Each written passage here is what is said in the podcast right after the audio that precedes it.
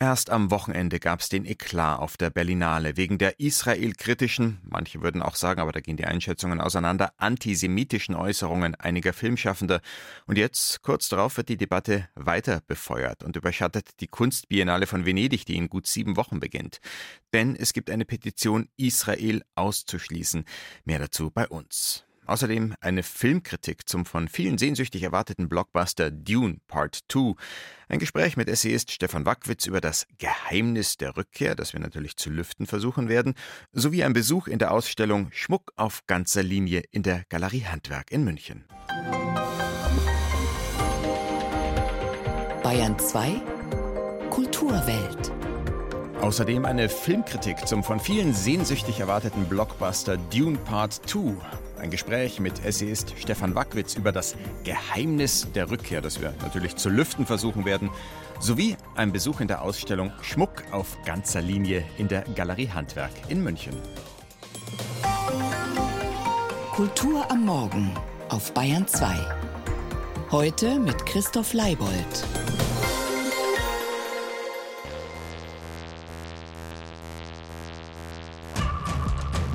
Jede Menge gelebtes Leben steckt in der Musik von Nadine Shah. Sucht, Suizidgedanken, Todesfälle im engsten Umfeld, Rassismus, alles Themen, die die 38-jährige britisch-pakistanische Singer-Songwriterin umtreiben.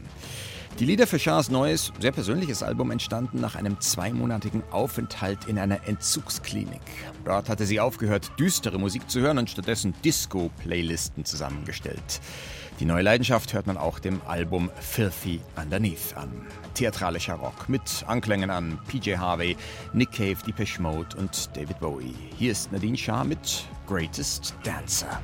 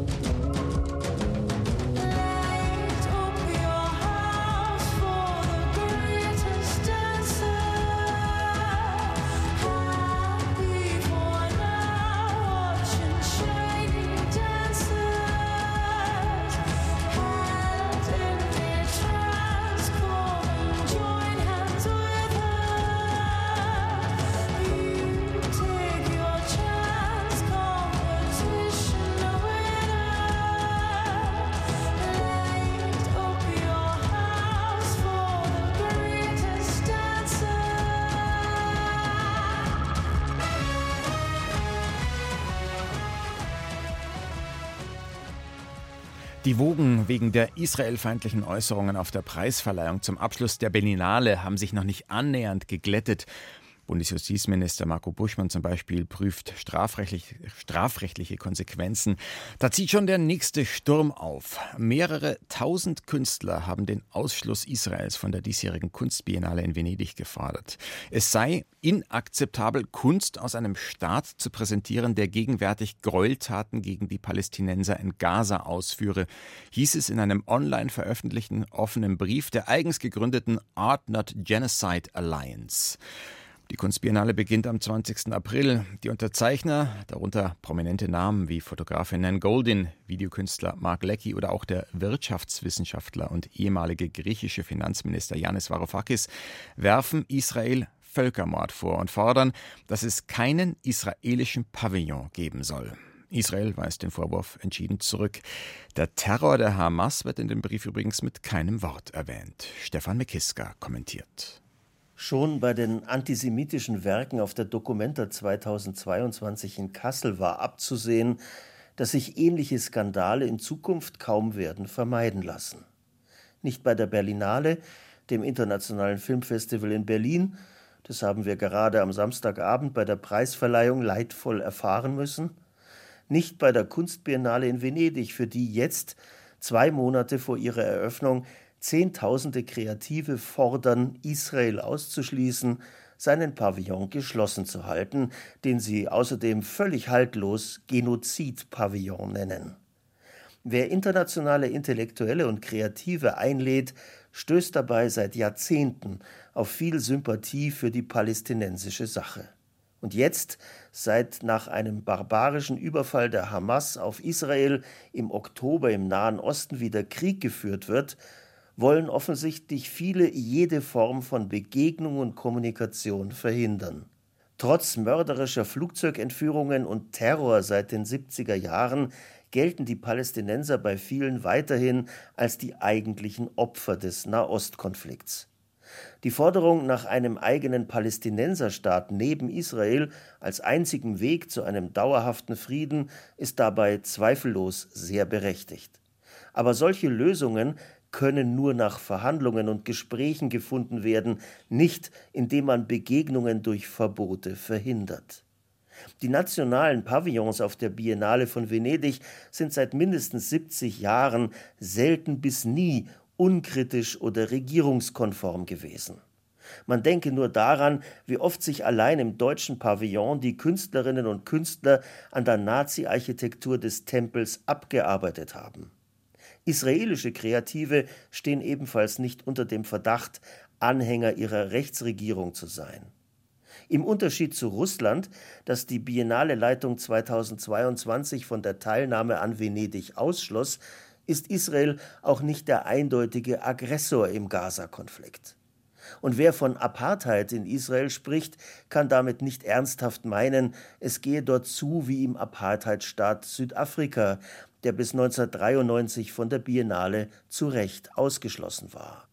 Viele Beiträge über die arabisch-jüdischen Kooperationen, gerade auf dem Gebiet der Kultur, spiegelten in den letzten Monaten auch bei uns im Programm eher die gelebten Tatsachen.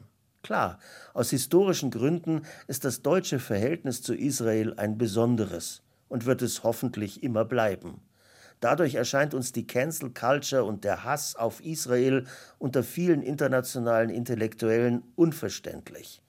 Wir werden uns nicht daran gewöhnen.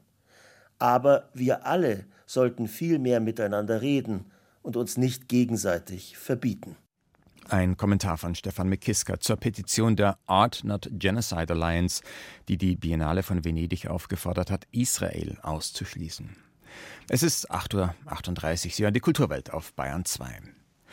Bei einem Auto, da hätte man einen defekten Anlasser vermutet. Und so ähnlich war es ja auch bei der Fortsetzung des Science-Fiction-Films Dune. Der Kinostart des zweiten Teils war ja, ruckelig. Sage und schreibe, fünfmal mussten bereits anvisierte Starttermine abgeblasen werden. Ähnliches hatte man nur vom letzten James Bond No Time to Die in Erinnerung, der wegen der Pandemie ein ums andere Mal verschoben wurde. Bei Dune Part 2 lag es nun am Streik der Drehbuchautoren und Schauspieler in Hollywood. Diese Woche aber endlich läuft der Blockbuster an. Die Handlung basiert auf der gleichnamigen Romanreihe des US-Autors Frank Herbert.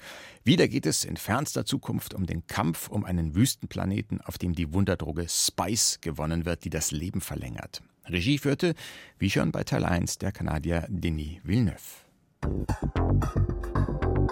Kino in der Kulturwelt. Die aktuelle Filmkritik. Und die kommt von Moritz Hohlfelder.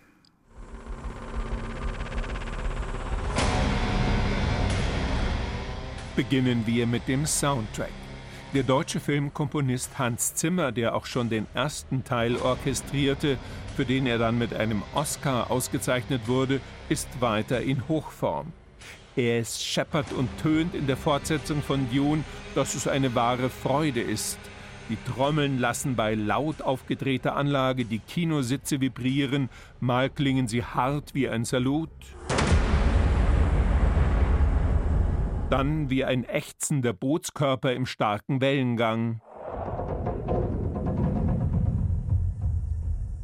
Und dann wieder, als würde ein Schrank über einen Holzboden gezogen.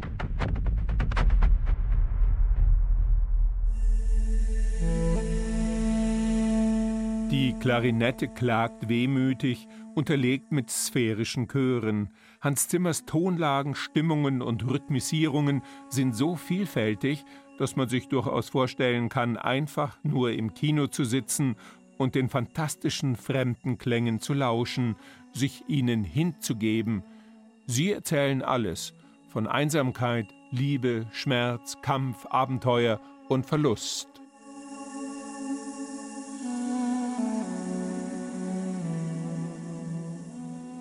Regisseur Denis Villeneuve hingegen vermag diesmal kaum zu fesseln oder gar zu begeistern. Hat er im ersten Teil die Welt des Wüstenplaneten mit Fantasie und Poesie umrissen und mit Shakespeare'scher Ranküne zwei Herrschaftsgeschlechter gegeneinander aufgebracht, meist in der Form eines psychologisch feinen Kammerspiels, so bevorzugt er diesmal das große Schlachtengemälde. Der Zauber ist verflogen, nun geht es zur Sache. Es wird bekriegt und befehdet, mal kommen modernste Superlaserwaffen zum Einsatz, dann wieder treffen Heere mit Schwertern aufeinander wie im Mittelalter. Dazwischen reden die Protagonisten raunend über Ideologie und Macht, als kämen die Dialoge aus einem Science-Fiction-Groschenheft. Dein Vater glaubte an die Herrschaft des Herzens. Aber das Herz ist nicht dazu bestimmt zu herrschen.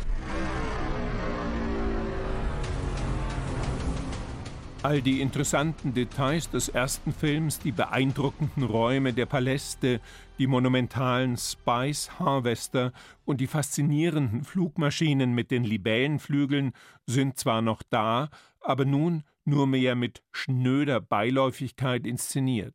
Alles ist ausgerichtet auf die finale Schlacht zwischen den Ureinwohnern des Planeten, den Fremen und den Kolonisatoren und Ausbeutern. Es läuft hinaus auf den Sieg des planetaren Erlösers, Paul Atreides, wieder gespielt von Timothée Chalamet, viel Pathos. Ich bin Paul Atreides, Herzog von Arrakis! Gab es im ersten Teil noch aktive Frauenfiguren, so fällt der zweite vor allem gegen Ende zurück in alte patriarchale Rollenmuster. Männer bestimmen und retten die Welt. Immer noch gibt es beeindruckende Szenen, etwa wenn Paul Atreides erstmals auf einem der riesigen Sandwürmer reitet oder wenn die Kämpferinnen und Kämpfer der Fremen nachts ihre pneumatischen Zelte in der Wüste aufstellen. Doch im ersten Teil des Films waren Stille und Action in besserer Balance und er war einfach spannender, denn jetzt ist das große Erlöserende erwartbar. Da schaut man bei zweieinhalb Stunden Spieldauer schon mal zwischendurch auf die Uhr und denkt sich, wie lang zieht sich das denn noch hin? Nur ein weiterer Hans Zimmer Trommelwirbel sorgt dann mal wieder für Kurzweil.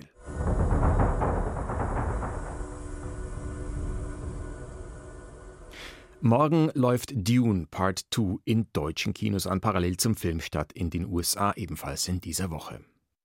Wenn einer eine Reise tut, heißt es, dann kann er viel erzählen. Der Schriftsteller und Essayist Stefan Wackwitz hält es aber auch mit Hugo von Hofmannsthal, der einst in seinen fiktiven Briefen eines Zurückgekehrten schrieb, so bin ich wieder in Deutschland und weiß selbst nicht, wie mir zumut ist. Wackwitz hat 26 Jahre seines Lebens im Ausland verbracht, in verschiedenen Ländern und unterschiedlichen Funktionen, vor allem fürs Goethe-Institut. Und wenn er jetzt über diese sieben Weltreisen, wie er sie nennt, geschrieben hat, dann geht es eben nicht nur um die Erfahrung, Erfahrung, die man in der sogenannten Fremde macht, sondern auch um das Geheimnis der Rückkehr. So nämlich heißt sein neues Buch, über das ich nun mit Stefan Wackwitz sprechen will. Er ist mir aus Berlin zugeschaltet. Schönen guten Morgen. Morgen. Der Gang in andere Länder ging stets einher, schreiben Sie gleich eingangs, mit dem schockartigen Zerfallen und dem langsamen sich wieder zusammensetzen ihrer Person in einem unbekannten Land. Das mag sich für manche fast ein bisschen bedrohlich anhören. Für Sie gibt es aber kaum was Schöneres, schreiben Sie. Warum? Weil man sich dabei so intensiv erfährt.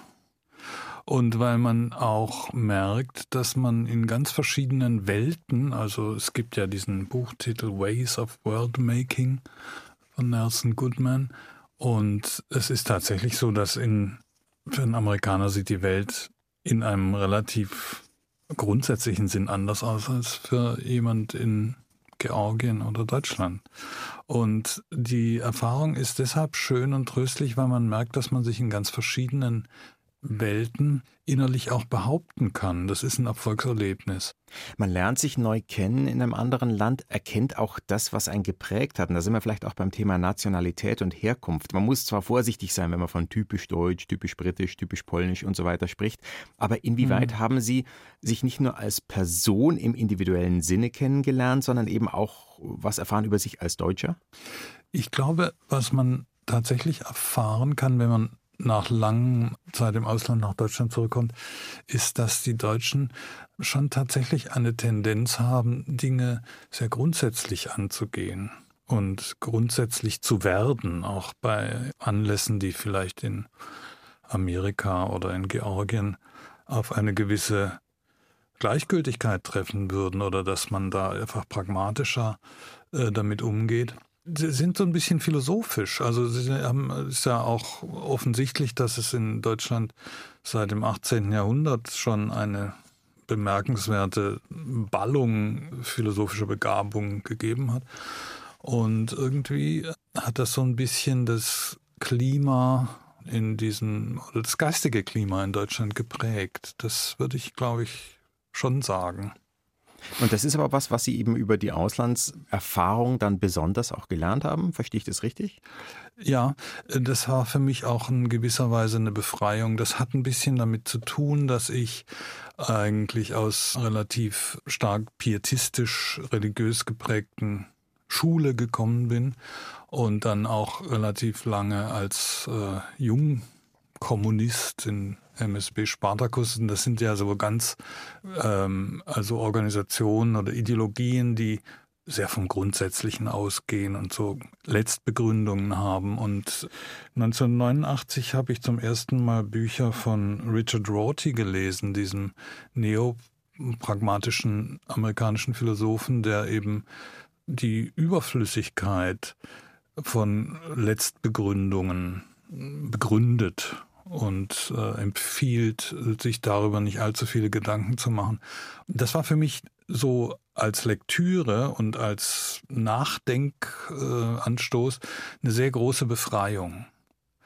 Und das hat sich verbunden dann, das schilder ich auch in dem Buch, mit dem Erlebnis verschiedener Formen von, sagen wir mal, philosophischer Wurstigkeit, die mir äh, in Großbritannien eigentlich zum ersten Mal aber dann in vieler Hinsicht auch in Amerika und dann vor allem auch in, in den sehr warmen und äh, lebendigen osteuropäischen Gesellschaften, Polen, Slowakei und dann auch vor allem Georgien entgegenkamen. Und das, äh, das hat mich eigentlich immer auch sehr angezogen.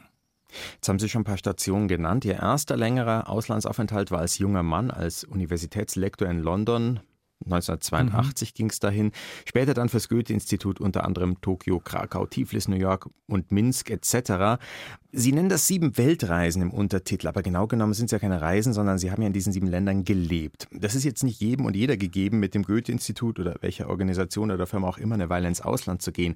Kann man denn solche Erfahrungen, wie Sie sie gemacht haben, wenn auch vielleicht nur in abgeschwächter Form, auch auf normalen Reisen machen? Und wie muss man es dann anstellen mit dem Reisen?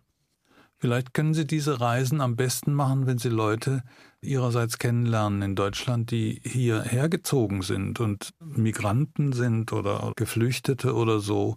Ich glaube, da werden Sie ähnliche Erfahrungen machen können, als wenn Sie in das Land selber gehen. Wenn Sie jemanden da näher kennenlernen und auch in verschiedenen Situationen kennenlernen, dann werden Sie schon merken, dass Sie da eine Weltreise machen in dem Sinn, als sie in die innere Welt von jemandem reisen, der die Welt einfach anders sieht und eine andere Art des Worldmaking in sich trägt. Und es geht ja, glaube ich, nicht nur um Mentalitäten, sondern um ja, Gesellschaftssysteme, vielleicht auch Ideologien, die sich ergänzen, relativieren, überschreiben, wie soll man das nennen? Ja, es entsteht im Moment, glaube ich, eine Art Kompromissbildung zwischen Welten.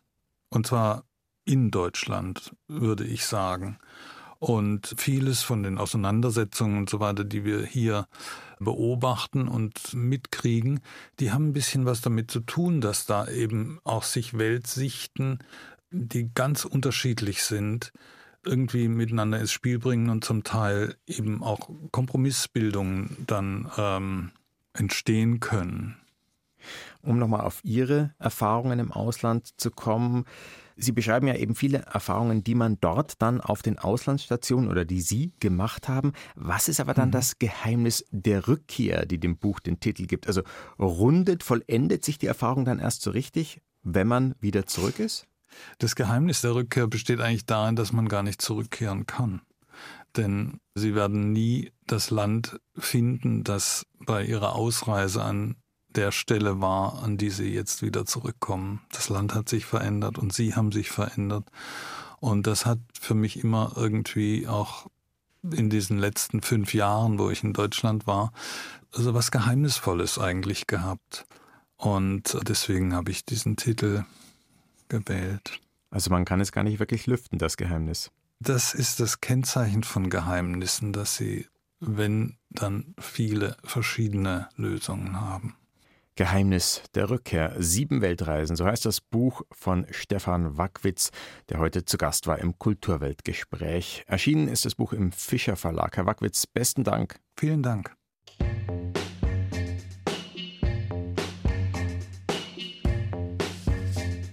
Und das hier ist ein weiterer Titel von Filthy Underneath, dem neuen Album von Nadine Shah, die übrigens mit Amy Winehouse befreundet war. You Drive, I Shoot heißt dieser Song hier.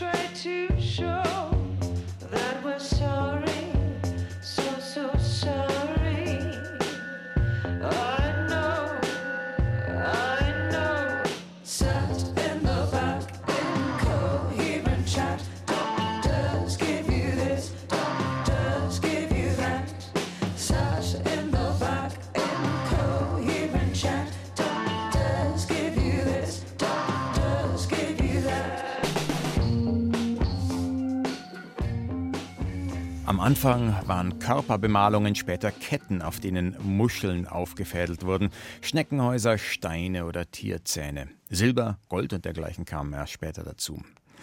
Diese und weitere Entwicklungsschritte der Schmuckproduktion von den Anfängen bis in die Gegenwart fädelt nun wie Perlen an einer Kette die Galerie Handwerk auf in einer Sonderschau zur internationalen Handwerksmesse in München.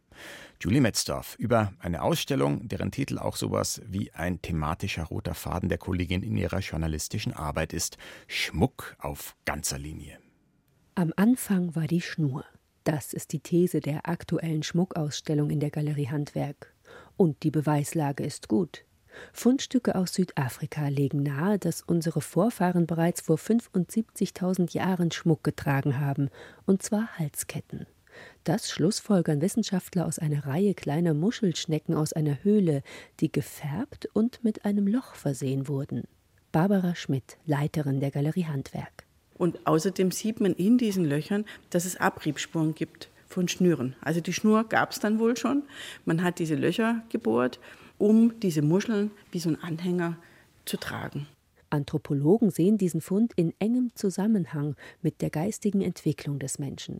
Die Menschen müssen mit den Schneckenhäusern an der Schnur irgendeine Idee verbunden haben, sonst hätten sie sie ja nicht aufgefädelt. Und ist natürlich zum einen die Frage, warum haben die Menschen das früher gemacht? Die hatten vielleicht auch andere Sorgen, aber anscheinend haben sie ihr Leben so weit im Griff gehabt, dass sie gedacht haben, es gibt jetzt eine andere Welt, die eine geistige Welt ist. Und wie kann diese geistige Welt symbolisiert werden? Also diese frühen Muschelketten, die da gefunden wurden, sind eigentlich der Beleg, dass der Mensch in der Lage ist, in Symbolen zu denken. Schnüre und Halsketten gab und gibt es in allen Kulturen. Die Schau zeigt zum Beispiel steinzeitliche Perlen aus Mammutelfenbein aus Süddeutschland. Außerdem sind Schnüre aus den verschiedensten Weltreligionen zu sehen, ein Zingulum, also der Gürtel katholischer Kleriker aus einer einfachen geknoteten Kordel zum Beispiel.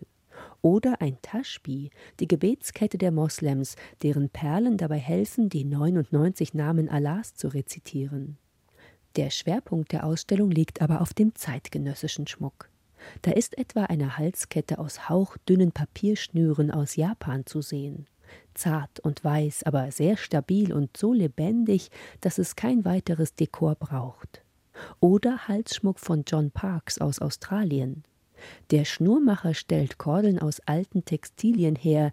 Die blau-weiß-rote Schnur in der Galerie Handwerk kann zigfach um den Hals gelegt werden und ergibt eine große, dicke, aber auch extrem flexible Halskette. Jasmin Matzakow wiederum hat eine Kette aus dem bescheidensten Material gemacht, das man sich nur vorstellen kann. Sie hat Brennnesseln getrocknet und geflochten. Die vermeintlich unberührbare Pflanze entfaltet ihre Schönheit hier als auf der Haut getragener Schmuck. Viele der gezeigten Arbeiten sind voller Symbolik. Unendlichkeit oder Verbundenheit spielen eine große Rolle.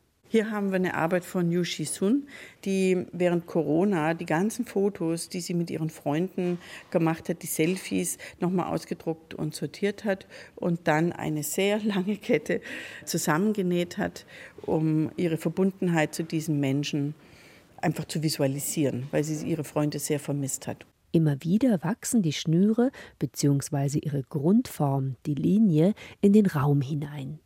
Iris Bodemas Broschen aus Silberdraht sehen aus wie in die Luft gemalt.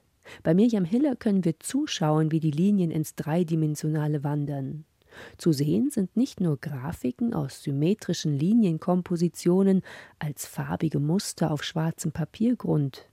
In Edelstahl ausgesägt und hochgebogen ergeben sich voluminöse Blumenbroschen, denen man nicht ansatzweise ansieht, dass sie auf wenigen Linien basieren. Bei Carolina Lutz können wir die Linie selbst zum Leben erwecken. Mit der Nähmaschine stickt sie eine zarte Linie aus Garn auf ein Baumwollvlies. Wer am Ende des Fadens zieht und die Naht herauslöst, verwandelt die zweidimensionale Arbeit in tragbaren Halsschmuck. Schmuck auf ganzer Linie ist die erste Ausstellung, die die neue Galerieleiterin und Schmuckspezialistin Barbara Schmidt kuratiert hat. Das Konzept überzeugt. Außergewöhnliche historische Exponate gehen den Ursprüngen des Schmucks auf den Grund. Von diesem Nullpunkt aus führt uns die Ausstellung ins Heute und zeigt, wie nah der avantgardistische Schmuck an den Wurzeln des Schmückens ist. Schmuck auf ganzer Linie zu sehen in der Galerie Handwerk in München bis zum 13. April.